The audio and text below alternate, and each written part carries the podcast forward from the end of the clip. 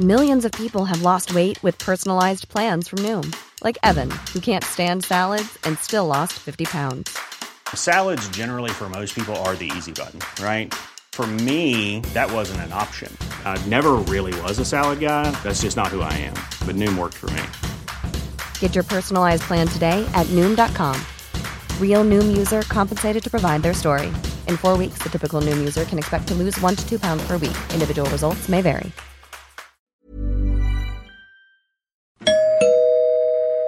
Werbung. Einfach lieben. Einfach glücklich und zufrieden, bis dass der Tod sie scheidet. Das ist noch immer die Idealvorstellung vieler Paare. Im Alltag aber begegnen Paare oft immer wieder den gleichen Konflikten, hängen sie in immer wiederkehrenden Mustern fest. Die Paartherapeutin Anna Wilitzki zeigt, wie Paare diese Konflikte erkennen und lösen können. Ihr Hörbuch Einfach lieben ist dabei äußerst unterhaltsam und fundiert und zeigt an vielen Beispielen aus Wilitzkis Praxisalltag, wie eine gute Liebesbeziehung gelingen und der Zauber vom Anfang der Beziehung neu belebt werden kann. Das Hörbuch erscheint als Download und im Streaming bei Argon Balance und als Buch im Rowold Verlag. Werbung Ende.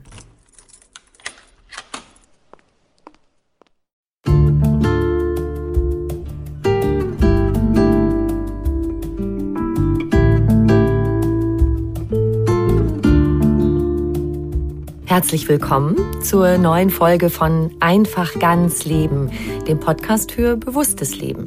Ich bin Jutta Ribrock, Redakteurin, Hörbuchsprecherin, Moderatorin. In diesem Podcast bin ich alle zwei Wochen im Gespräch mit außergewöhnlichen, faszinierenden Menschen, mit Autorinnen und Autoren, mit Coaches, Outdoor-Trainern, Ärzten, Meditationslehrern also mit Lebenskünstlern aller Art. Und immer wieder geht es darum, wie unser Leben freudvoll, entspannt und erfüllend sein kann.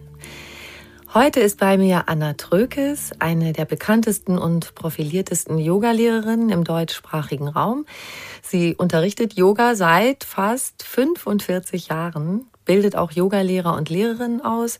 Sie hat um die 30 Bücher und CDs veröffentlicht, ist Heilpraktikerin, Rückenschulleiterin und Seminarleiterin für Rückenbraining.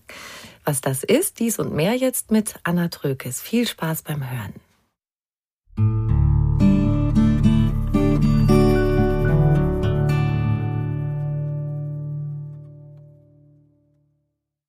Liebe Anna Trökes, herzlich willkommen.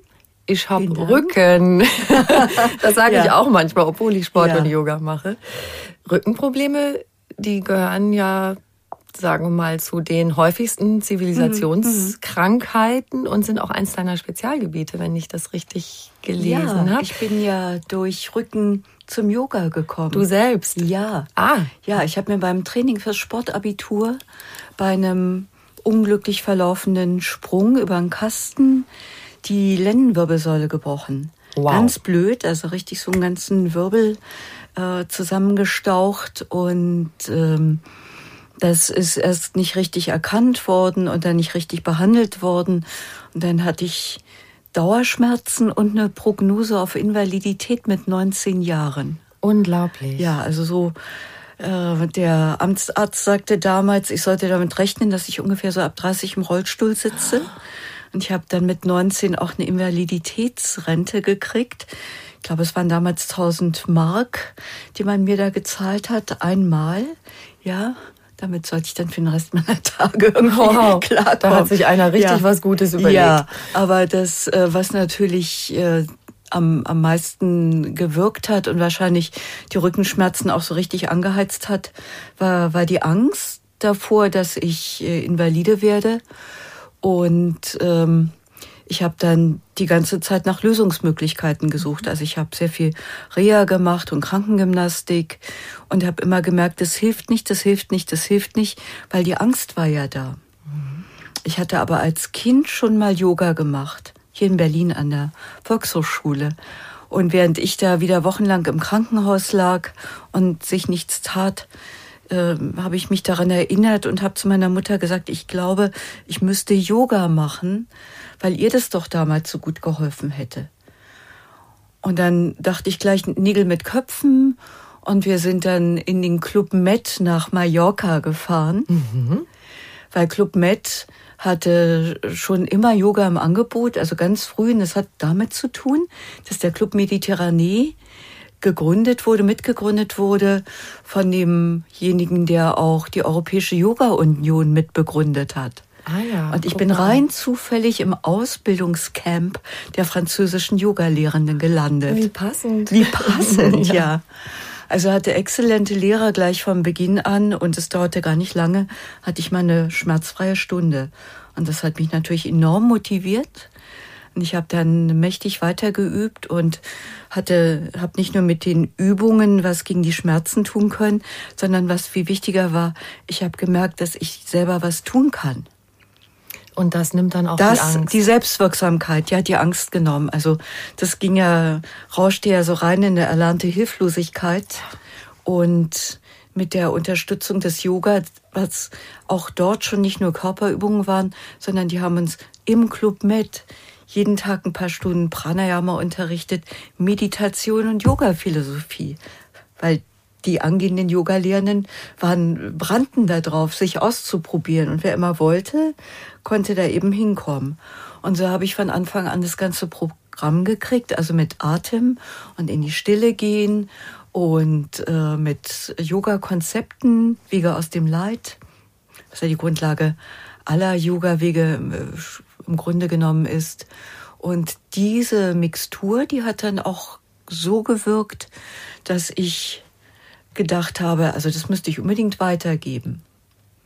Ich habe damals auf Lehramt studiert, ursprünglich, also höheres Lehramt, und habe dann gemerkt, ich unterrichte sehr gerne, aber nicht unbedingt die Fächer, die ich studiert hatte. Das war? Eben, es war Deutsch und Geschichte eigentlich. Und ich habe das dann aber im Verlauf des Studiums sowieso gewechselt auf erst Linguistik, Kommunikationswissenschaften, Sprachwissenschaften, Philosophie, Religionsgeschichte, einfach durch das tolle Angebot an Profs an der FU Berlin. Und dann passte Yoga irgendwie so sehr gut dazu. Also ich konnte alles, was ich da an der FU studierte und womit ich auch abgeschlossen habe, dann gleich immer anwenden im Yoga-Unterricht. Und da bist du gleich eingestiegen. Das ich heißt, bin da gleich Yoga eingestiegen, ja. Dein Weg. Ähm, Sportinstitut der Technischen Universität Berlin. Dann klopfte die Freie Universität an. Dann habe ich an beiden Sportinstituten unterrichtet, so durch ganz West-Berlin verteilt. Und ähm, es hat eine ganze Weile gedauert, bis ich dann so weit war, dass ich im Wohnzimmer mal die Möbel zur Seite geschoben mhm. habe und habe dann da meine eigene erste Schule eröffnet. Konnte man bei dir zu Hause im Wohnzimmer genau, üben ja. mit dir? Mhm. Ja, schön. Ja, und dieses Rückending, was ja heute extrem verbreitet ist, du hattest einen Unfall quasi, aber ja. dieses Rumsitzen ja, ja. am Computer und so weiter, du hast wahrscheinlich viele Klienten, die einfach zu viel rumsitzen, oder? Das ist nicht nur das Sitzen, sondern äh, wenn ich sitze und konzentriert arbeite, ähm, dann bin ich in einer speziellen Geistesverfassung. Kenne ich ja selber vom Bücherschreiben.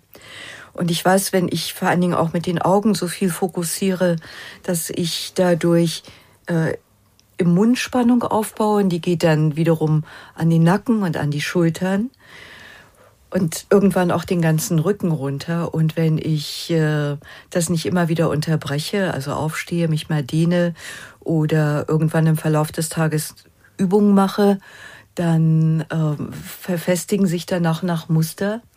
Also sie verfestigen sich. Das, was sich verfestigt, ist das Bindegewebe. Mhm. Also heute neumodisch die Faszie. Mhm.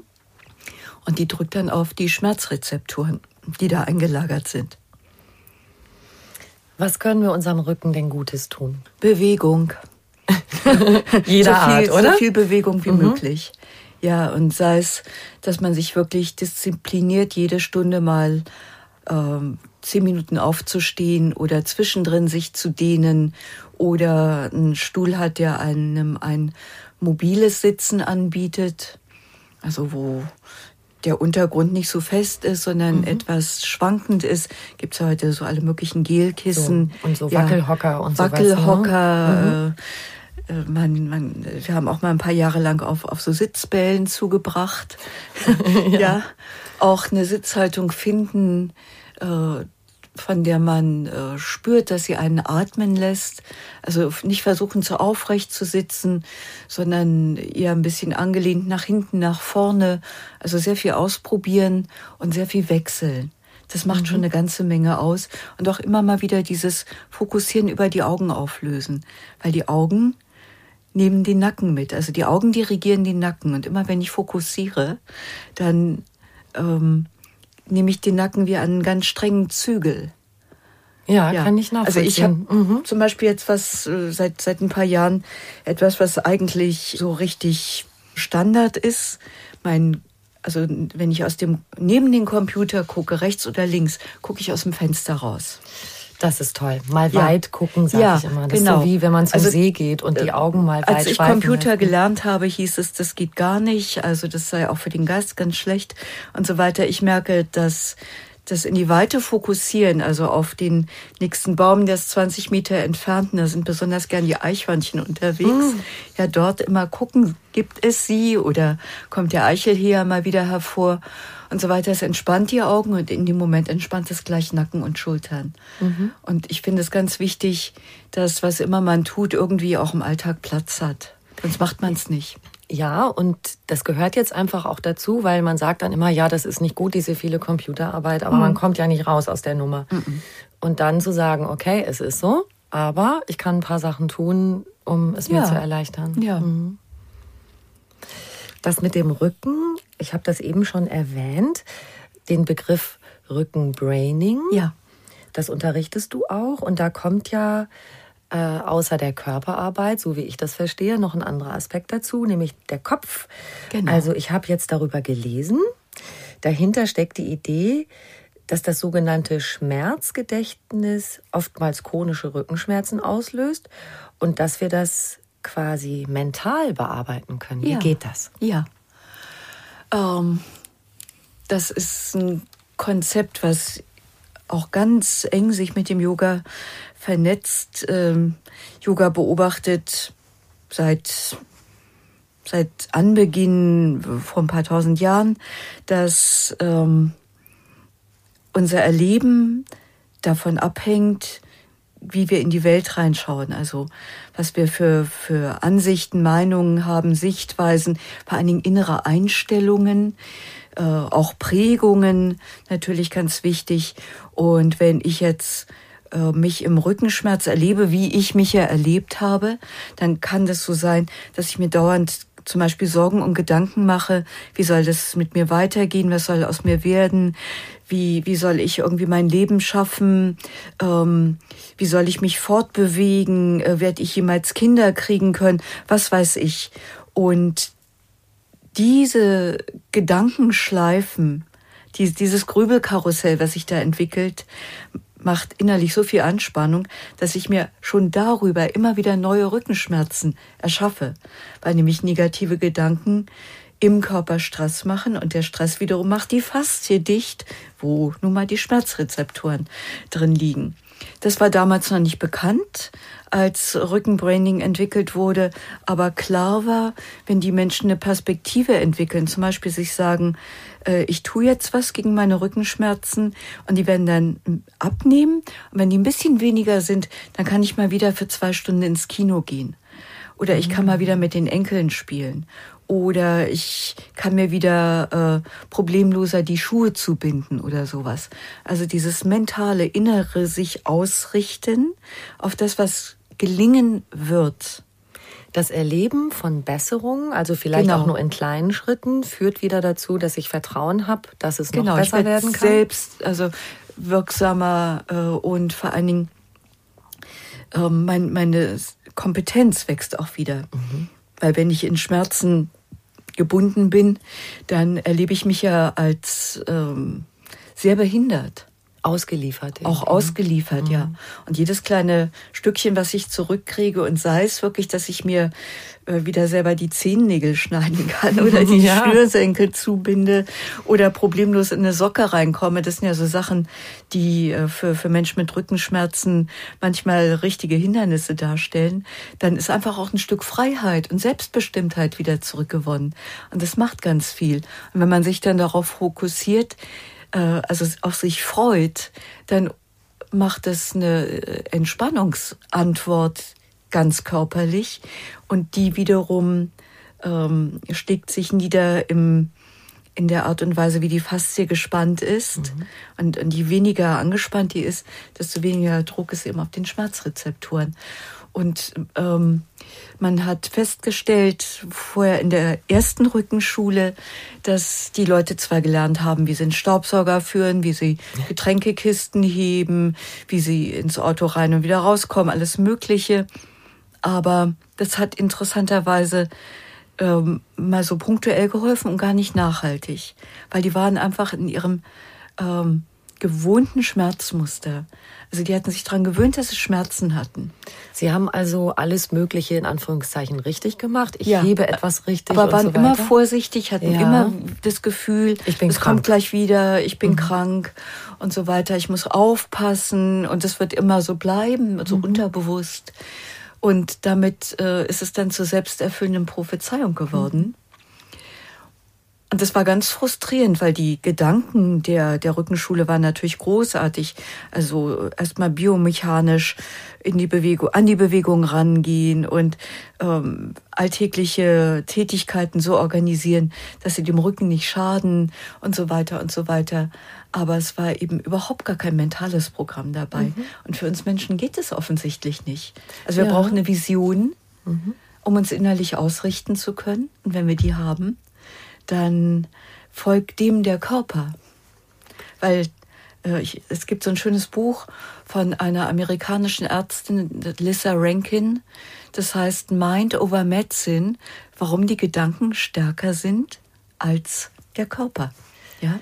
Also arbeitest du auch dann mit einer Visualisierung? Also ja, ich sehe mich ja. schon in einem Zustand, ja, den ich gerne erreichen möchte. Ganz wichtig. Und gehe so in das Gefühl rein, wie sich das anfühlt. Und wenn im Rückenbraining wird zum Beispiel sowas geniert. Und das äh, ist ja auch etwas, was man im Yoga macht. Also man richtet sich ja darauf aus, dass der Yoga ein erprobter Weg ist, der einen aus dem Leid führen wird. Also das ist ja sein Anliegen, wie beim Buddhismus. Mhm. Ja, also im Yoga sagt man auch, Leid ist unvermeidbar. Das wird uns im Leben begegnen, immer, immer wieder. Ähm, da gibt es ein Leid, das ist durchaus sehr sinnvoll, weil über diese leidvollen Erfahrungen lerne ich etwas. Entweder über mich oder über das Leben oder über eine Beziehung oder das Auto stärker sind als ich oder wie auch immer. ja. Ähm, und Gleichzeitig wurde beobachtet, es gibt aber auch sehr viel leidvolle Erfahrungen, die beginnen bei mir selber, die sind auf der Grundlage meines Denkens gewissermaßen hausgemacht. Und im Yoga werden die ähm, unnötiges Leid genannt. Mhm. Und da wird gesagt, also soll man erkennen lernen, wie der eigene Geist äh, in eine Richtung denkt, dass er sich selber Leid erschafft und darauf soll die Achtsamkeit gehen und man soll lernen, das zu vermeiden. Jetzt dünkt mich das wirklich sehr sinnvoll, weil ich habe bei einer sehr guten Coachfrau, Dorothea Hartmann, letztes Jahr mal gehört, dass von diesen, ich erinnere nicht mehr, wie viele tausend Gedanken wir pro Tag haben. Es war irgendwas um die 20.000, glaube ich. Hammer. Äh, ja, äh, 80 Prozent negativ sind. Ja.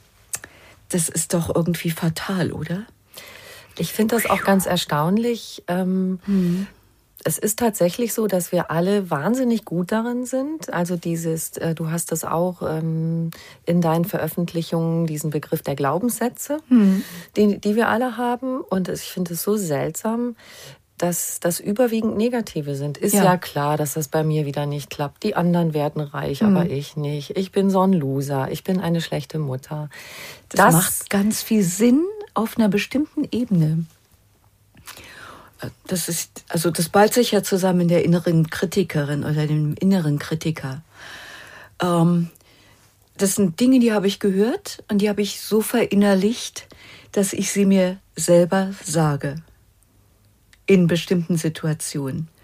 Wenn das jetzt von außen käme, dass mir noch jemand sagt, also du schaffst das sowieso nicht, dann kann etwas in mir sagen, auch mein innerer Kritiker, siehste, wusste ich's doch. Und das Fatale ist, dass in diesem Moment das Belohnungssystem im Gehirn bisschen Dopamin absondert und das belohnt. Siehste, wusste ich's doch.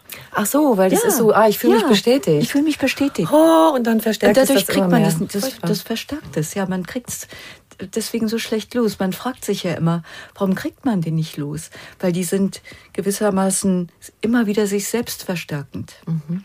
Also wenn keiner jetzt sagt, meine Güte, bist du blöd, ähm, das wird gewissermaßen gar nicht realisiert. Aber wenn jemand sagt, meine Güte, bist du blöd, dann kommt so ganz fett von innen, ja, hm, mhm. habe ich doch auch schon immer gesagt, ne? ja. Und das fühlt sich sogar gut an. Das ist fatal. Aber das ist natürlich ursprünglich, als wir Kinder waren, war das ein großartiger Schutz. Ah, dass wir den Umgang, dass, ja. dass wir das ausgehalten genau, haben. Genau, dass wir die viele sagt. Kritik, weil wir haben ja alle ganz viel, also Erziehung ist ja auch ganz viel Kritik. Also die mhm. Eltern kritisieren uns ja, weil sie hoffen, dass sie uns damit fit machen für das Leben draußen. Das ist ja. so schade. Ja, da müssen also, wir eben ganz viel einstecken. Und damit wir das alles einstecken können, entwickeln wir diese innere Kritikerin oder den Kritiker. Das möchte ich immer wieder mit einem großen Ausrufezeichen sagen. Mhm. In dieser Podcast-Serie hat uns, also auch mit anderen Gesprächspartnern, dieses Thema auch schon öfter beschäftigt, was wir offenbar von Generation zu Generation so weitergeben. Und warum? da so viel Negatives drin ist. Mhm. Also ich habe auch mit einem Erziehungsexperten ein Gespräch gehabt, mit Dr. Thomas Fuchs, und der auch so wahnsinnig sagt, bitte, bitte, liebe Eltern, die gebt eurem Kind immer das Gefühl, dass es als Person in Ordnung ist. Mhm. Man kann auch mal sagen, hm, das Verhalten war jetzt nicht so günstig, könnte man vielleicht dran arbeiten. Was also keine machen. Du bist Botschaften. Keine Du bist Botschaften. Ja, ähm, ja der Yoga hat da auch ein gutes äh, Konzept entwickelt. Ähm, also in der indischen Gesellschaft kann man sich ja das nochmal äh, vielfach verschärft vorstellen durch das Kastenwesen. Also dass du bist ist gewissermaßen mehr als betoniert. Ja, was macht jetzt so ein armer Mensch, der weiß, äh, er ist jetzt eine unberührbare Kaste hineingeboren, der hat es irgendwie ganz schlecht getroffen und wahrscheinlich war selber dran schuld, weil er im letzten Leben irgendwelchen Mist gebaut hat und so weiter. Ähm, also der muss das ja irgendwie leben und aushalten können. Also zum einen ähm, in einer der großen Yogaschriften Bhagavad Gita sagt der Lehrer und Freund der Menschen, Krishna ist es in diesem Fall, ähm, nimm das an, wehr dich nicht. Also bau keinen Widerstand auf. Das klingt erstmal merkwürdig, wie ich bin jetzt hier vielleicht als Unberührbare oder so äh, geboren, aber er sagt mir, wehr dich nicht, nimm das an und mach das Beste draus. Weil wenn ich in den Widerstand gehe, dann bin ich die ganze Zeit im Widerstand, da geht meine ganze Energie rein. Dann bist du noch mehr im Leid, oder? Bin ich noch mehr im Leid. Das Zweite ist, dass im Grunde genommen jeder Mensch äh, die Möglichkeit in sich trägt, die Erfahrung zu machen, dass er mehr ist als dieses Ego und diese Person, diese Persönlichkeit und auch all die Rollen, die er spielt in der Welt. Ja, im Grunde genommen muss man nur die Augen zumachen und in sich reingehen. Und ich glaube, jeder Mensch kann sich dann irgendwann vorstellen, wenn jetzt irgendein anderer Mensch, also im indischen Kontext wäre das aus irgendeiner anderen Kaste, aber hier könnten wir uns denken, ein Promi oder jemand mit ganz viel Geld oder mit ganz viel Ansehen. In dem Moment, wo der Mensch sitzt und die Augen zumacht und nach innen geht, tritt das alles zurück, weil es ja keine Bedeutung mehr hat. Also ich treffe mich da innen drin, aber in dem Moment, wo, wo die Außenwelt verschwindet, verschwinden eigentlich auch die ganzen Rollen. Und das nennt man im Yoga das Konzept des Selbst. Also mhm. den Wesenskern, das eigentliche Sein. In der Psychologie nennt man es heute das Kernselbst. Das heißt, jemand, der in der Kaste der Unberührbaren ist, kann dann vielleicht empfinden, auf einer Ebene, auf, in diesem Selbst, ist er genauso gut oder schlecht oder wie auch immer jemand aus einer anderen Kaste. Man kann gar nicht sagen, so gut oder so schlecht. Ähm, er ist genauso wie jemand aus, aus den höheren Kasten ein, ein Wesen, das sich selbst lebend erfährt. Also es ist selbstbewusst. Ja, also das hat, äh, wir sind in der deutschen Sprache mit dem Begriff selbst extrem ungenau. Ähm, selbstbewusst heißt, ich bin mir bewusst, dass es etwas in mir gibt, was unabhängig von allen äußeren Faktoren existiert. Und das ist nicht nur ein Kern selbst, es ist auch eine Kernkompetenz. Ja, und der Yoga möchte uns dahin zurückführen, weil er sagt, es ist etwas in dir, das ist nicht verletzlich, das ist nicht kränkbar, das ist nicht angreifbar, das ist auch ewig. Ja, wenn du dich darauf ausrichtest, dann kann im Leben alles Mögliche passieren. Es erlöst dich davon, immer alles persönlich nehmen zu müssen, ja, oder dich so stark mit deinen Rollen zu identifizieren. Also die Idee im Yoga ist ja ganz stark, dass man in so ein Entkoppeln kommen kann.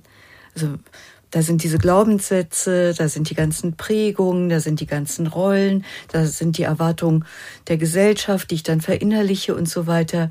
Und das, da bin ich ja äh, wie so ein Esel, der hat auf der einen Seite vorne die Mohrrübe und hinten steht noch einer irgendwie mit der Peitsche. Das ist wahnsinnig Ja, das ist Leistungsgesellschaft, ja, wahnsinnig da so anstrengend. zu müssen. Und die Frage ist ja, wie, wie komme ich denn aus, aus diesem, aus dieser Tretmühle raus? Also wie schaffe ich das, ähm, in, in einen, einen Zustand zu kommen, in, in der ich weder geschoben noch gezogen werde von irgendetwas. Also Buddhismus bringt es so schön auf zwei Punkte. Das ist immer entweder Anziehung oder Ablehnung, Abneigung. Und zwischen diesen beiden Polen geht es die ganze Zeit hin und her. Ja, und Yoga bietet uns immer wieder dieses Feld in der Mitte an. Also sagt, also wenn du da in die Mitte gehst, dann kannst du sehen, da ist die Anziehung und da ist die Ablehnung und du kannst dich entscheiden, ob du da mitgehen willst oder ob du nicht da mitgehen willst. Aber auf jeden Fall kannst du dann erstmal wieder die Kräfte erkennen. Mhm. Also das in, in den Raum zwischen Reiz und Reaktion zu gehen, entkoppelt, da kann ich auch wieder entscheiden. Und ich glaube, das ist ganz wichtig, wenn man mit leidvollen Mustern arbeitet, weil die ja so ungeheuer vereinnahmend sind, äh, vereinnehmend sind, weil, weil wir mit ihnen so geprägt sind. Wir, wir sind die ja fast, nicht? Und die Frage ist, wie schaffe ich es, mich von denen zu erlösen? Und dieser kleine Schritt zurück, Beobachter werden, also wie, wie der Mystiker Rumi sagt so schön, in diesen Raum eintreten zwischen Reiz und Reaktion, ja, da kann ich dem allen begegnen. Und, und wieder agierende und äh, gestaltende werden, während ich sonst, das merkt man irgendwann nach ein paar Jahren Yoga, äh, immer im Reizreaktionsmodus unterwegs mhm. bin. Und das ist eine Erkenntnis, die nicht angenehm ist. Also die Frage stellt sich dann, führe ich mein Leben? Die Antwort ist, ganz klar. Ich oder, führe nicht mein Leben, mhm. sondern mein Leben führt mich. Oder sagen, oder werde ich gelebt ja, durch andere, genau. durch Umstände. Richtig. Oft ist das ja das ja. Empfinden, wenn ich könnte, wie ich wollte, dann ja. würde ich ja was ganz anderes machen mhm. und das zu erfahren. Aber was? Genau, aber was? Und mhm. das ist es ja oft auch gar nicht. Mhm. Dieses, dass man, wenn man was anderes anfängt, dass das toller ist. Ich gucke da manchmal so auf die Katze, den Hund, der bei uns lebt und ich denke, die Katze ist Punkt. Punkt. Und der Hund, bei dem ist, der hat noch mehr so Beziehung zum Menschen, der spiegelt noch stärker. Aber die Katze ist einfach da. Und die schläft, dann geht sie raus, dann isst sie was, dann putzt sie sich, dann guckt sie aus dem Fenster und die hat überhaupt keine Performance. Und trotzdem ist sie Performance. Sie ja, hat sie, eine ungeheure Präsenz. Das wirkt so wie so eine ja. Selbstgenügsamkeit. Ja, so. ja. Das ist auch wieder ein schönes Wort. Ich genüge mhm. mit meinem Selbst mir mhm, selbst. Ja, ja. Ja, wäre wär toll, nicht?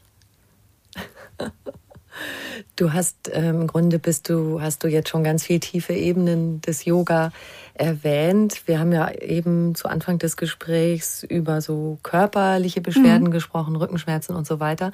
Und darüber kommen ja dann viele Menschen zum Yoga. Das ja. ist ja oft so ein erster Schritt. Mhm. Ähm, und dann merken viele ganz plötzlich, oh, ja, das hat gar nicht viel mit Gymnastik oder nur dieser reinen Körperebene zu mhm. tun. Da komme ich noch in ganz andere Dimensionen. Mhm. Du hast auch ein Buch veröffentlicht, die kleine Yoga-Philosophie. Ja. Was ist Yoga für dich auf dieser Ebene? Yoga ist für mich auf dieser Ebene vor allen Dingen Lebenskunst, wie mein heißgeliebter Lehrer Roger Claire immer sagte, en art de vivre, mhm. eine Lebenskunst. Und sie ist immer Selbsterforschung. Sie hat einen sehr starken psychologischen Aspekt. Ähm, man kennt ja im Yoga selber den Begriff Philosophie nicht, sondern man kennt den, äh, den Begriff Wissen. Und das Wissen ist kein intellektuelles Wissen, sondern es ist wie Selbsterfahrung. Ja, das interessiert mich. Und das, was wir so Yoga-Philosophie nennen, gibt uns Konzepte und Methoden für eben genau diese Selbsterfahrung und für die Lebenskunst. Ja, äh, das klingt jetzt äh, relativ einfach. Ich würde so aus meiner Erfahrung sagen, das ist lebenslanges Lernen, weil man natürlich immer in der Reibung mit den Prägungen ist, den gesellschaftlichen Prägungen und den Prägungen, die dann zu den Glaubenssätzen geworden sind. Aber zumindestens äh, bietet der Yoga ein paar richtig gute Visionen an. Also er sagt, es gibt eine Möglichkeit, frei zu werden. Das ist eine Vision. Ja, weil hier in der Gesellschaft, in dieser Leistungs- und Konsumgesellschaft groß geworden, kann ich mir gar nicht vorstellen, was Freiheit bedeutet. Mhm. Also meine Freiheit besteht dann da drin, wenn ich im Supermarkt bin, dass ich zwischen 20 Sorten Orangenmarmelade wählen darf. Na super. ja. Na ja. ja, aber äh, im Grunde genommen äh, sagt mir diese Gesellschaftsform nicht, dass ich wählen darf, wie ich leben will. Geht irgendwie gar nicht. Ja, also da ist man ja relativ schnell ein Sonderling. Also ich merke das, ich laufe ja ganz viel in, in leuchtenden Farben rum. Also nicht in diesem angepassten Schwarz und Grau, was hier in Berlin auch so angesagt ist. ja, und ich kriege ich krieg unglaublich viel äh, so, so Blicke. Ah, ja. Wie sieht die denn aus? Und ich denke, ich meine, das ist ja das Wenigste, dass ich wenigstens die Farben tragen kann, mit denen ich mich wohlfühle. Ja, aber es ist nicht opportun. Also es, wenn ich in Grau oder in Schwarz liefe, würde keiner gucken. Ja, dann würdest du in der Masse so Untergehen. angepasst sein. Genau, ja. das wollte ich jetzt gerade mal sagen. Du hast so schönes Lila, Purpur, Orange, was du anhast, Pink. Ja. Ähm, ist das auch so, ein, so eine Farbe oder eine Farbmischung, die dir was Besonderes bedeutet? Ja, ich merke ja, dass Farben Schwingungen haben. Und so gedeckte Farben schwingen einfach so für, für meinen Energietypus äh, viel zu schwach und zu langsam. Also ich bin ein sehr kraftvoller Mensch. Und ich merke das, wenn, wenn ich mal eine zartere Farbe anziehe, dass, dass das richtig Irritationen macht, weil die Leidenschaft, die ich zum Beispiel hineinfließen lasse in meinen Unterrichten, die beißt sich wie mit der Farbe dann plötzlich, mit der Schwingung der Farbe. Ja? Also zart also rosa oder so, nee, das, das, geht nicht bei das, dir. Ne? Äh, also starkfarbig ist für mich einfach sehr, sehr stimmig. Ähm, ja, weil es, weil, weil es mein Lebensgefühl im Grunde genommen auch transportiert. Ich sage ganz oft, bei uns ist der Hund weiß und die Katze schwarz und es reicht. Ich finde auch, das steht dir super, das strahlt mhm. total. Und jetzt, das ja. muss ich jetzt einfach mal sagen. Ähm, du bist ein, eine Yoga-Frau, die so lange unterrichtet. Jetzt habe ich gerechnet, Ü60. Ja. 66, ja. Mhm. wow. Also ich finde, du bist der lebende Beweis, dass Yoga auch ein mega Anti-Aging-Programm ist, so strahlend jung, ja, wie du vor mir sitzt? Ähm, die, die Dinge, mit denen man sich, mit denen wir uns im Yoga beschäftigen können, machen uns relativ bald klar, dass wir die wahrscheinlich in einer Lebensspanne gar nicht erfassen können. Weil es so komplex und so tiefgründig ist. Sie bilden nämlich das Leben ab und sie bilden den menschlichen Geist ab und die Psyche und, und die, die ganze Natur des Menschen in seiner also nicht nur alltäglichen Komplexität, sondern auch in seiner Komplexität als spirituelles Wesen.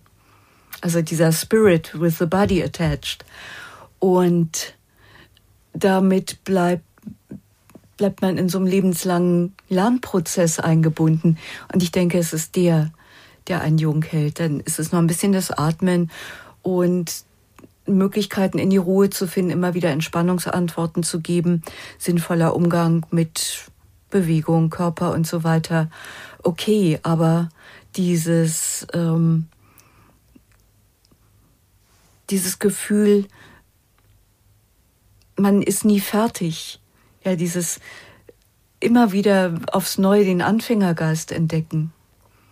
Neue Gebiete eröffnen sich im Verlauf dieses Weges. Neue Perspektiven kommen dazu, neue Erkenntnisse. Es geht immer wieder von vorne los. Und das ist meiner Ansicht nach der eigentliche Jungbrunnen dabei. ja. Ich habe eine Lehrerin, die ist jetzt 90, die entdeckt gerade, äh, also die, die schrieb mir vor ein paar Monaten eine E-Mail, sag mal, hast du nicht ein Buch geschrieben, Neuro-Yoga? Äh, ich glaube, ich muss mich mal damit beschäftigen. Mit 90, nicht? Ja, sie wollte jetzt, sie hätte nämlich so ein paar Teilnehmerinnen, die hätten irgendwie so Autoimmunerkrankungen und äh, ihr sei schon klar, sie ist Meditationslehrerin, Ursula Lein heißt die, dass sie mit der Meditation denen schon sehr helfen könnte. Sie würde aber gerne besser verstehen, mhm. warum eigentlich, damit sie ihre Programme denen noch besser anpassen kann. Und vielleicht wäre es ja auch ganz sinnvoll, wenn sie darüber noch ein Buch schreiben würde. Ah, okay. Ja, ja nicht? Ich, ich meine, mit 90 hat man ja sonst nichts Hat vor, man sonst ne? nichts ja, zu tun. Ja. Ja, gut, ja. klar, einfach ich, ich, ich, ich, finde, das, das zeigt einfach diesen Spirit. Toll. Ja, dass mhm. der Geist nicht müde wird oder so das Gefühl hat, ja, das war's jetzt und ich bin jetzt fertig und da gibt's nichts mehr zu entdecken. Weil ich glaube, dann wird man alt. Es gibt ja auch diesen Begriff der Neuroplastizität. Ja. Das heißt, ähm, unser Gehirn kann immer wieder was Neues entwickeln. Es gibt neue Verknüpfungen. Ja. Das geht einfach immer so weiter, wenn man es beschäftigt wir machen irgendwann noch eine absolut super neue Erfahrung, die wir vorher noch nie gemacht haben, nämlich sterben. Und ich bin ja ganz sicher, dass sogar das noch seinen Abdruck ganz zum Schluss im Gehirn hinterlässt, bevor es dann äh, verbrannt wird oder zerfällt oder wie auch immer. Aber auch äh, die Erfahrungen, die wir vorher machen mit, ähm, mit der Vergänglichkeit, die sind ja auch neu. Also die, die schleichen sich so langsam an und das Leben fordert uns ja auf, dass wir damit irgendwie klarkommen. Dafür müssen wir uns, ja, dem anpassen können. Also einfach dann so weitermachen wie gewohnt ist ja nicht die Option. Ja, also sich die Frage zu stellen, wie gehe ich denn jetzt damit um? Und wie mache ich, dann kommen wir vielleicht zurück auf das davor. Ja, das läuft dann vielleicht nicht mehr so gut, ich bin körperlich nicht mehr so gut drauf und so weiter. Ich kann vieles nicht mehr. Der Körper macht vieles nicht mehr mit, aber was bleibt denn? Dann hatte ich auch einen meiner Ausbilder, ähm, das erinnere ich noch gut, der war immer so ein stattlicher Mann, so ein Arzt, der wirklich sowas hermachte und Yogi und so weiter. Und dann wurde er älter, dann wurde er sehr krank und konnte sich kaum noch bewegen. Ich habe ihn dann gefragt, Werner, was machst du denn jetzt? Sagt er, was ich früher gelernt habe, ist das Atmen im Yoga.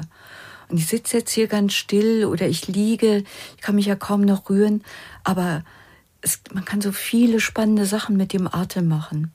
Da ist so viel Selbsterfahrung möglich. Ja, da ist so viel Erfahrung von Lebendigkeit möglich oder so viel Ruhe im Geist zu erfahren möglich. Und das, damit kann ich mich stundenlang beschäftigen. Mich hat es damals ich war da noch viel jünger, hat mich so getröstet, weil ich dachte, ja, also wenn sonst nichts mehr geht, kann ich mit der inneren Welt mich noch ganz lange beschäftigen. Die Möglichkeiten, die man hat zu sehen und auch zu nutzen, anzuwenden. Genau. Das ist ja auch etwas, was uns den Mut nicht verlieren lässt. Ja, und da hat Yoga ein riesig großes Angebot. Wenn man nun allerdings sein Leben lang nur Asana übt, ist man natürlich auf solche Dinge nicht so gut vorbereitet. Also nichts gegen Asana, aber mhm. diese, also das, was Yoga eigentlich ausmacht, auch Hatha Yoga ist ja eigentlich äh, Beschäftigung mit Atem und mit Beruhigung des Geistes. Ja, also wenn man das nicht mitnimmt, dann ist man, finde ich, schlecht gerüstet. Also sind wir wieder dabei. Yoga ist mehr als Gymnastik, mehr als Körperarbeit. Ich glaube aber fast kann man sich dem gar nicht entziehen, denke ich, wenn man tatsächlich anfängt zu üben.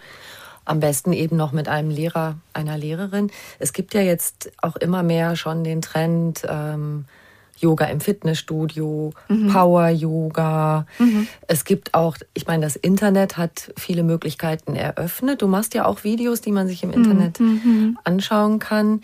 Da hast du natürlich nicht diese, diesen Direktkontakt, mhm. Lehrer, Lehrerin, Schüler.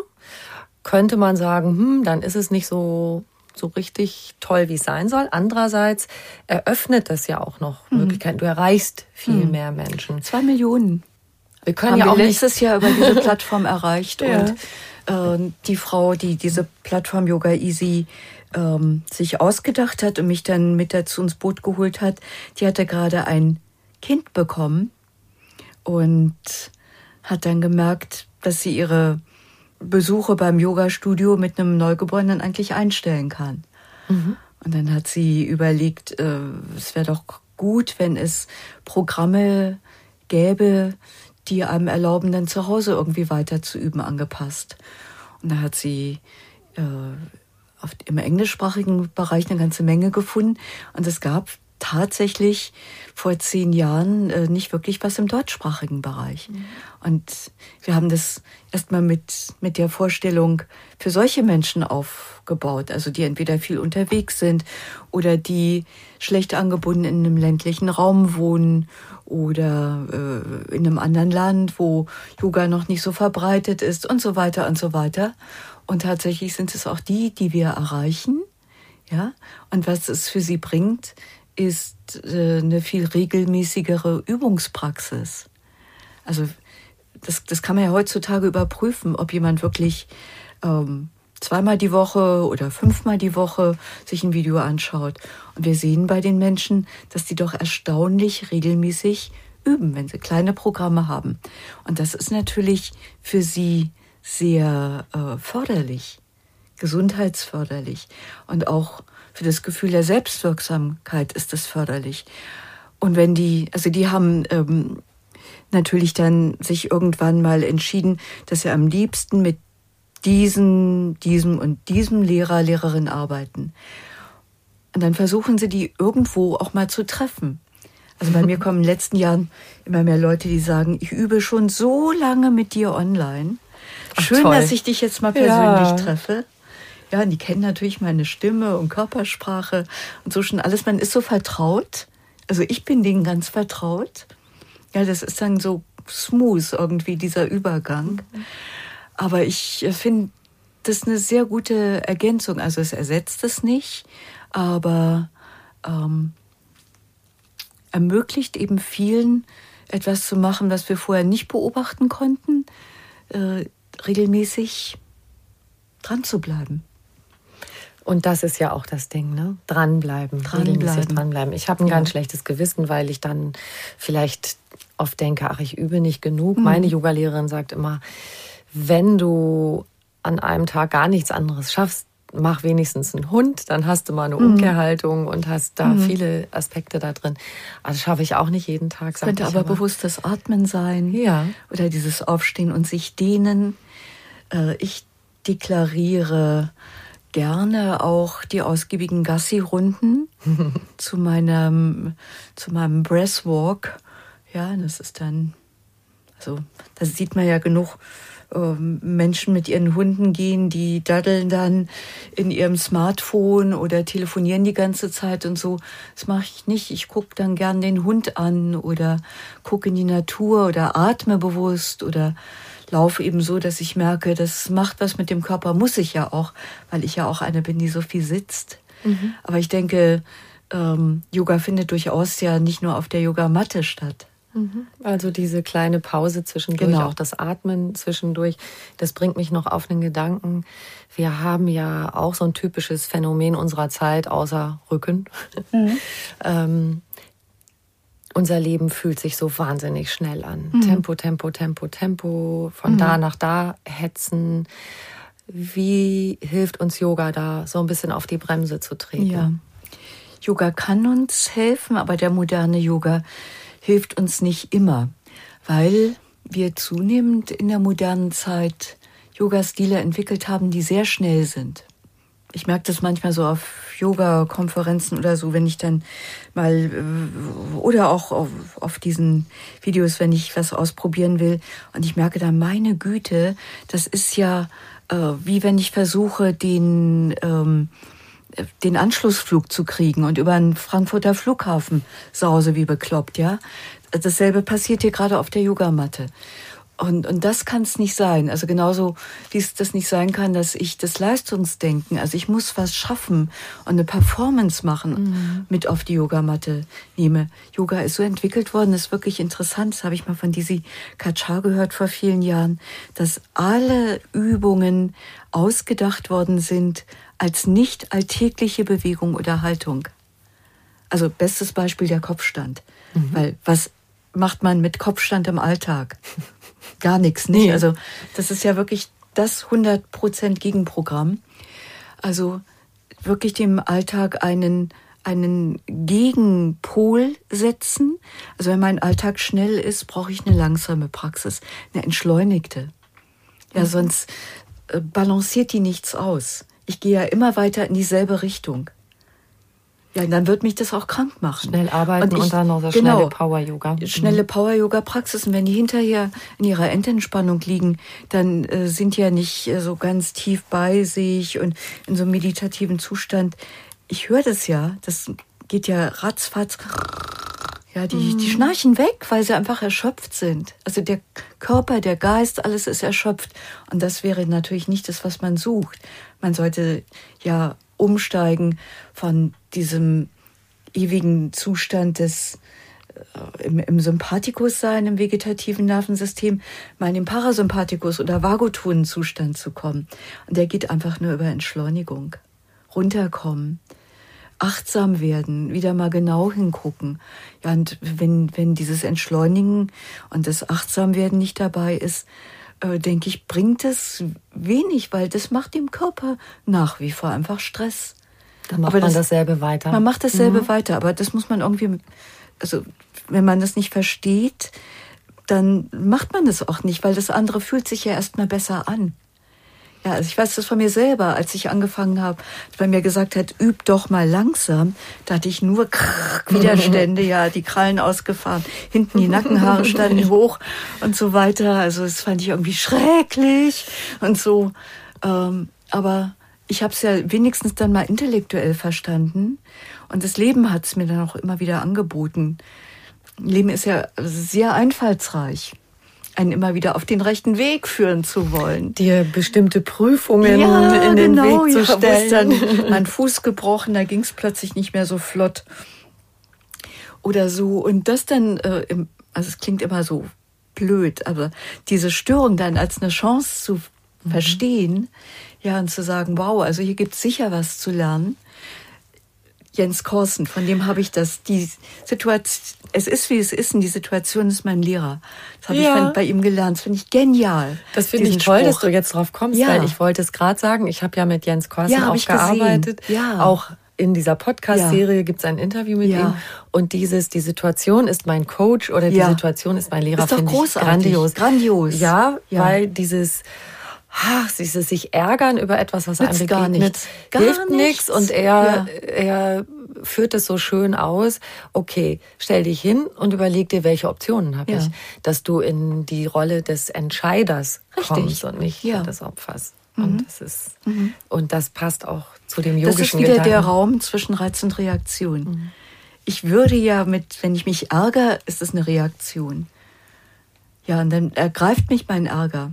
Ich meine, passiert mir ja oft genug, nicht? Aber ähm, ich habe zumindest die Möglichkeit, das irgendwann zu merken, wenn ich weiß, es gibt noch eine andere Option. Dann habe ich überhaupt erst die Möglichkeit, das zu merken und kann mich fragen, ob ich das jetzt unbedingt weiterfahren muss. Ich habe gestern mit einem Kollegen gesprochen, ähm, der hat gesagt, er sei gerade mit einem Satz unterwegs, der wird ihm so gefallen, nämlich jeder Gedanke lässt sich ändern. Dachte ich voll cool. Super. Jeder Gedanke lässt sich ändern. Ja. könnte man auch sagen, das ist Yoga. Ja, typische Yoga-Erkenntnis. Wenn ich merke, dass es ein Gedanke ist, der mir wieder mal Beschwernis verursacht, kann ich mich entscheiden, ihn so zu ändern, dass er leichter wird, dass ich leichter mit ihm leben kann. Keiner kann mir sagen, dass ich das nicht kann. Also wenn ich 80 Prozent negative Gedanken habe, darf ich mich doch fragen, ob ich wirklich für den Rest meiner Tage mit dieser Last unterwegs sein möchte oder muss. Ja, also ob das, also was zwingt mich dazu? Kann man Nichts das und nicht umgestalten? Ja. Die, die Idee selber, die Entscheidungsfreiheit zu haben, die geht so oft verloren. Also Ja. so oft denkt man ja, okay, ich bin dem ausgeliefert, ich bin ein Opfer, kann Mhm. nicht anders. Ähm, mit den Worten von Jens Korsen wäre das aus der Ohnmacht zur Eigenmacht. Also selber, ich übernehme das Mhm. Ja. Kommando wieder. Auch wieder Und oft Yoga. Mhm. machst du dann trotzdem das, was unausweichlich ist. Ähm, aber du hast dich dann dafür entschieden. Du hast mal abgeklopft, hm, ich könnte jetzt auch vielleicht dies oder das oder jenes machen. Und am Ende entscheidest du dich doch, das Unausweichliche zu tun, weil es doch noch der einfachste Weg dahin ist, es einfach mal eben zu erledigen oder zu bewältigen. Schöner Gedanke. ich weiß jetzt nicht, ob es eines der ähm, Fremdworte des Jahres war von diesem Jahr. Vielleicht war das zweite Reframing. Oder es war letztes Jahr. Das ist aber auch egal. Möglich. Reframing ist ein klasse Wort. Reframing passt ja auch, äh, kommt ja auch aus dieser Coaching-Idee oder der kognitiven Umstrukturierung, wie man das so schön nennt. Das ist nämlich auch wieder Yoga. Äh, Reframing heißt, dass ich zu dem, was jetzt ist, mir einen neuen Kontext ausdenke, in dem das mehr Sinn macht. Und das finde ich immer so wahnsinnig spannend, weil ähm, ich werde da nicht nur aktiv oder wieder Gestalterin, sondern ich bin mit meinem Geist unterwegs und wir beide, mein Geist und ich, wir überlegen uns, was machen wir denn jetzt? Ja, und das ist ja auch kreativ. Es ist auch eine Akzeptanz darin, dass äh, das Leben sich verändert. Und ich gebe mir eine andere Überschrift ne, mit diesem Eine andere. Überschrift, ja, aber ich gehe eben kreativ damit um. Genau. Und das ist, finde ich, nochmal was anderes als ähm, irgendwie schon wieder nur was machen, sondern zu überlegen, was mache ich denn jetzt damit? Und das heißt ja, ich spiele verschiedene Optionen durch. Und das finde ich ist immer ein enorm kreativer Prozess, von dem ich meine, dass der übrigens auch das Gehirn jung hält. Das ist ein tolles Stichwort. Du hast ja auch äh, mit einer Naturwissenschaftlerin auch darüber ein Buch geschrieben. Mhm. Neuroyoga, genau. Ja, Dr. dass Bettina Yoga Knute. auch was mit unserem Gehirn macht. Ja, natürlich. Ich meine, du hast vorhin die Plastizität angesprochen, diese lebenslange Plastizität. Ähm, die braucht jetzt natürlich, dass man dem Gehirn auch Futter. gute Angebote macht, Ja. nicht? Und ich habe das schon jetzt ein paar Mal gesagt, dass der Yoga äh, uns Konzepte anbietet. Äh, wenn wir merken, dass wir uns selber immer wieder Leid erschaffen, brauchen wir Konzepte, weil, also erstmal um uns selbst erkennen zu können, sonst geht man so in, in die Selbstbetrachtung und dann ist diese Selbsterfahrung zunächst mal äußerst diffus. Damit kann man gar nichts machen. Also man hat weder Kategorien, mit denen man es beschreiben kann, was man im eigenen Inneren erfährt, noch wie sich ein Weg gestalten könnte, raus aus dem, was man gerade als leidvoll erfährt oder vielleicht auch nur unangenehm. Und Yoga bietet jetzt an, diese Erkenntniskategorien, wo stehe ich eigentlich, wo bin ich jetzt und was könnte ein Weg sein, der mich rausführt, also Trittsteine gewissermaßen, aber auch eine Vision wird erschaffen ähm, und mir angeboten, mich damit zu identifizieren. Und es könnte zum Beispiel sein, dass ich mich mit ähm, diesem Selbst identif also dass ich das Selbst als Vision nehme. Da möchte ich hin. Also ich möchte immer mehr dahin kommen, dass ich verstehe, dass ich im eigentlichen Sein vor allen Dingen dieses Selbst bin, mit ganz viel Ego, Deko drumherum, aber dass mich das nicht ausmacht. Ja? Und dann habe ich ein sehr klares Ziel, was auch das Ego irgendwie gut am Zügel hält und verhindert, dass das Ego mich immer wieder reiten darf. Ja? Irgendwann denke ich, sagt Yoga, geht es darum, dass das Selbst, das Ego reitet. Ja? Oder dass das Selbst, das Leben führt. Ja, und das hat eine Perspektive, eine Vision, eine innere Ausrichtung, inneren Kompass. Schönes Ziel. Ja da, du hast gerade diffus gesagt, da Yoga kann da uns zu mehr Klarheit verhelfen. Auf jeden Fall. Ja. Mhm. Wir haben so viel über die Vielschichtigkeit des Yoga gesprochen mhm. jetzt schon. Ich finde, das zeigt sich auch in, in ganz vielen Titeln von dir, sei es als Buch oder als kleine Videos. Ich habe mir ein paar Sachen mal notiert, also so körperliche Sachen wie Rücken, Spannungs Kopfschmerz, Yoga gegen Stress und dann habe ich gefunden Yoga für einen Neuanfang, neues Denken und Fühlen durch achtsamen Yoga und Yoga der Verbundenheit und das letzte können wir vielleicht gerade mal rausgreifen, Verbundenheit. Zum einen ist das ja die Verbundenheit mit uns selbst. Mhm. Da fängt ja mit eigentlich alles mit an. Mhm. Und auch die Verbundenheit mit anderen mhm. ist für dich da auch drin, mhm. oder? Ja. Mhm man könnte irgendwie sagen, so vom, vom Ich zum Wir. Ähm, und da stellt sich gleich wieder die Frage, und wie geht das bitte schön? Ja, wir, wir sehnen uns danach natürlich zu diesem Wir zu finden, aber ich denke, das geht dann vor allen Dingen, wenn wir in der Lage sind, ähm, uns ein kleines bisschen von dem Ich zu lösen. Also die Frage ist ja, warum öffne ich mich nicht einfach hinein in das Wir, weil wir sind ja soziale Wesen, wir haben soziale Gehirne. Warum äh, ziehe ich mich immer wieder zurück? Und Yoga gibt da die Antwort und sagt, das Ego hat Angst. Also mm. das Ego ist sehr stark angstgetriggert. Ja, also das Ego möchte immer was Spezielles sein, was Besonderes, äh, ganz individuell und sich eben ähm, auch immer so darstellen und gesehen werden und wertgeschätzt werden. Ähm, wenn wir zu sowas ganz Einfachem gehen wie atmen, dann äh, wird es schon mal klar, äh, es atmet nicht das Ego, sondern es atmet dieses menschliche Wesen. Und wir beide, die wir jetzt hier in dem Studio sitzen, sind seit einer Stunde dabei, äh, Luftmoleküle miteinander auszutauschen. Das können wir gar nicht anders machen. Mhm. Und das passiert schon seit eh und je so. Also seitdem die Erde eine Atmosphäre hat, sind dieselben Sauerstoffmoleküle äh, immer unterwegs. Ja, mal im Meer, mal äh, hier eingebunden, in Tierwesen, in Pflanzenwesen eingebunden, werden wieder freigesetzt. Wir atmen die ein, wir atmen die aus. Wir sind mit allem verbunden. Ähm, wir unsere, unser Körper ist zusammengesetzt aus dem, was, was Körper war. Äh, unsere ganzen Ahnenreihen gehen da durch, die ganze Evolution geht da durch. Äh, die, diese Idee, die wir entwickelt haben, dass wir Individuen sind, die ist auf einer, ja, also wenn man die durchdenkt und auf einer biologischen Ebene ist die in keiner Weise haltbar. Wir, wir könnten uns nicht entwickeln, wenn keine Gegenüber da wären. Wir, wir brauchen immer die Spiegelung. Also wir wissen gar nicht, wie wir uns fühlen, wenn nicht ein anderer Mensch da ist, der uns spiegelt. Mhm. Und auch Reibung?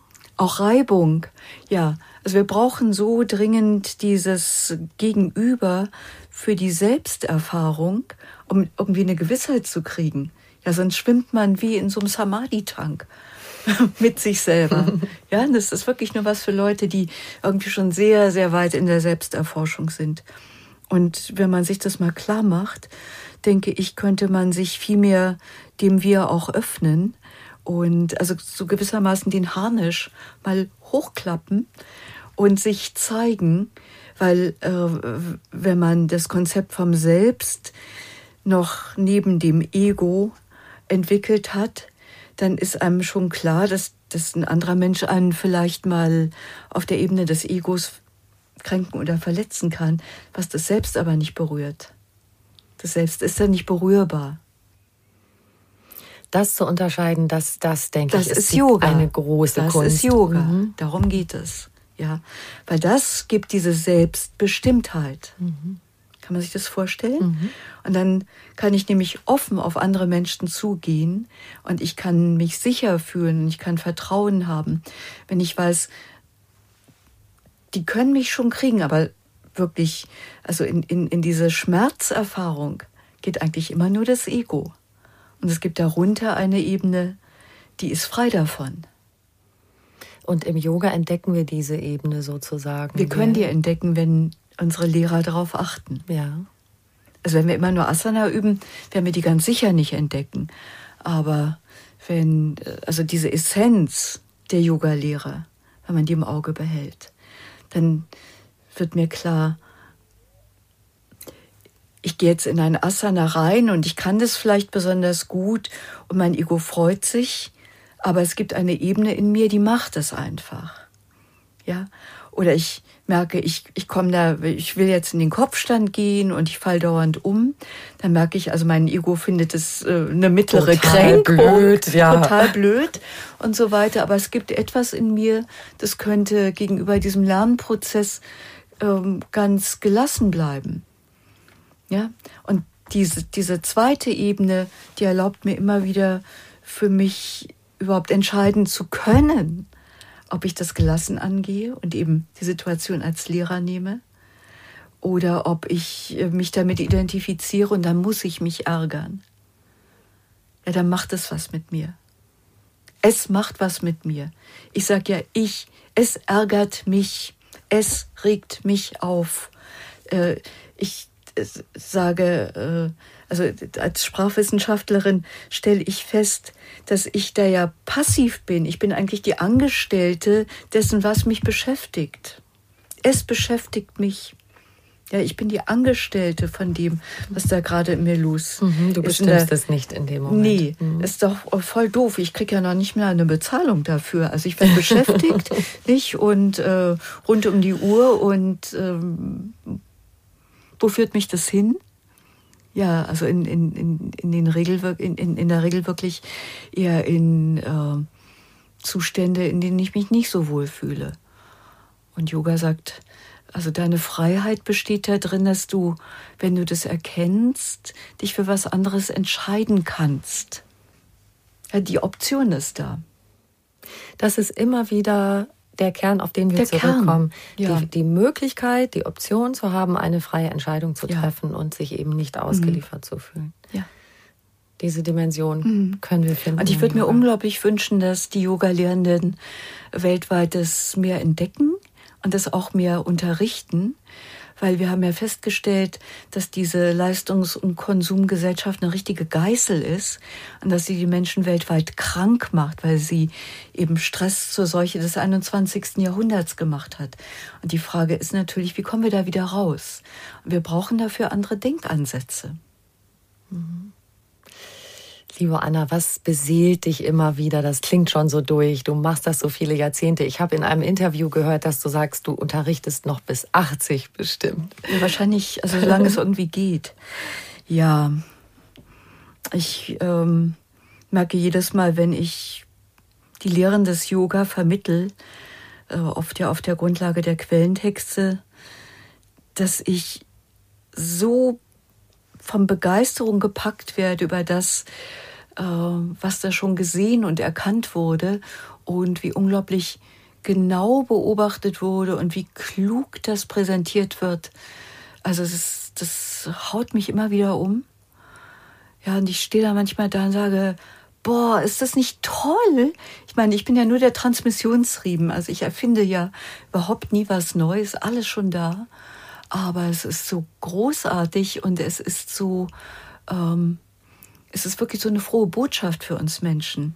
Ja, es ist, wir, wir, wir, wir werden so ähm, bemächtigt, also das ist so ein Empowerment, was da geschieht. Es, es ist da, also die ganzen Methoden sind da, die Wege sind da. Es ist jetzt an uns, das mehr und mehr zu ergreifen. Weil wenn wir jetzt uns alle darauf konzentrieren, dass wir ein äh, besonders komplexes Asana oder eine Asana-Reihe können, das ist jetzt vielleicht ganz schön, aber es dauert nur ein paar Jahre, dann werden wir feststellen, es geht nicht mehr so gut. Und dann setzt mit diesem selben wieder der Frust ein.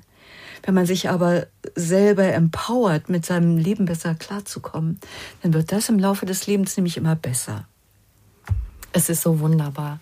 Liebe Anna Trökes, vielen Dank für diese frohe Botschaft. Ja, frohe Botschaft. Genauso nenne ich das immer. Ja, sehr gerne. Dankeschön für das ja, Gespräch. Gerne.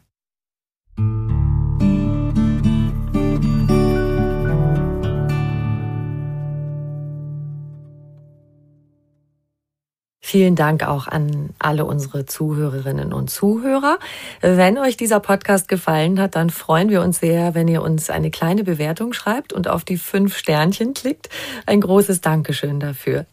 Und noch viel mehr Tipps und Anregungen für einen bewussten Lebensstil und alles rund um die Themen Achtsamkeit, gesunde Ernährung, Fitness oder Work-Life-Balance findet ihr auf einfachganzleben.de.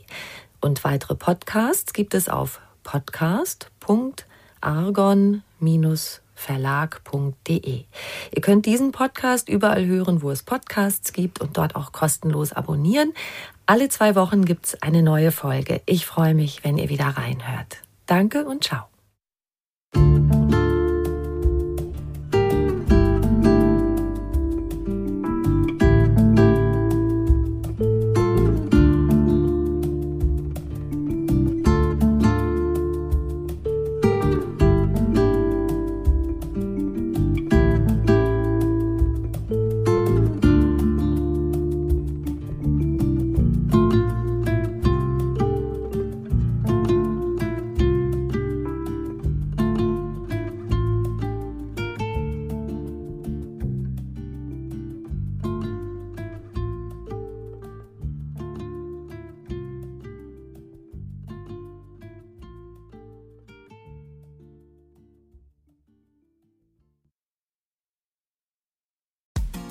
Frauenstimmen.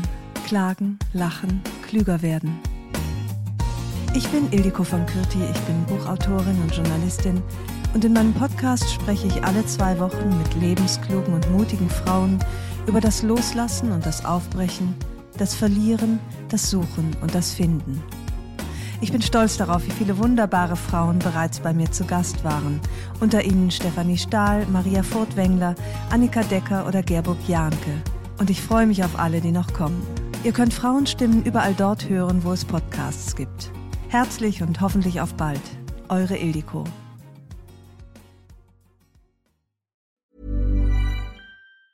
Hey, it's Danny Pellegrino from Everything Iconic.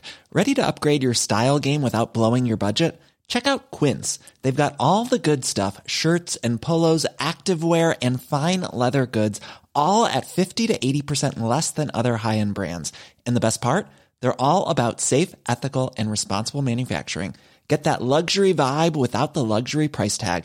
Hit up quince.com slash upgrade for free shipping and 365 day returns on your next order. That's quince.com slash upgrade.